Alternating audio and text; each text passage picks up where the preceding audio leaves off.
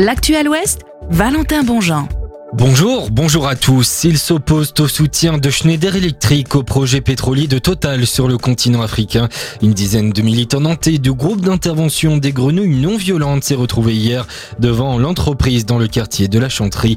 Les manifestants dénoncent un projet désastreux. la fréquentation touristique poursuit sa progression dans la région, plus 2,7% dans les pays de la Loire entre avril et septembre dernier par rapport à la même période en 2022.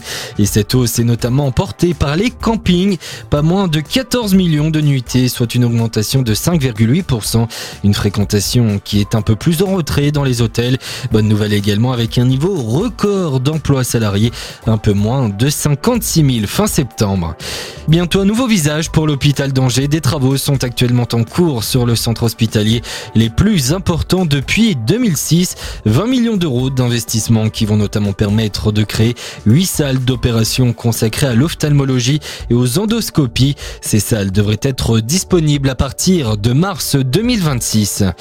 Une résidence à loyer libre abordable à Angers. Elle a été inaugurée cette semaine par la Soclova dans le quartier des Hauts de Saint-Aubin après deux ans de travaux.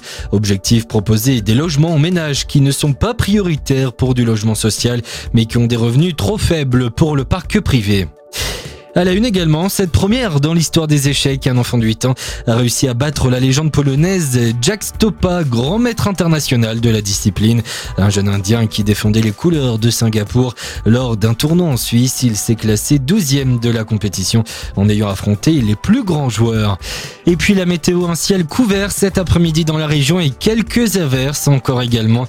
De fortes rafales de vent sont aussi attendues jusqu'à 105 km heure sur le littoral. Pour les températures cet après-midi, 14 degrés à Sèvres-Moine et 15 du côté de Nantes. Bonne journée sur Sun et rendez-vous très vite pour un nouveau point sur l'actualité.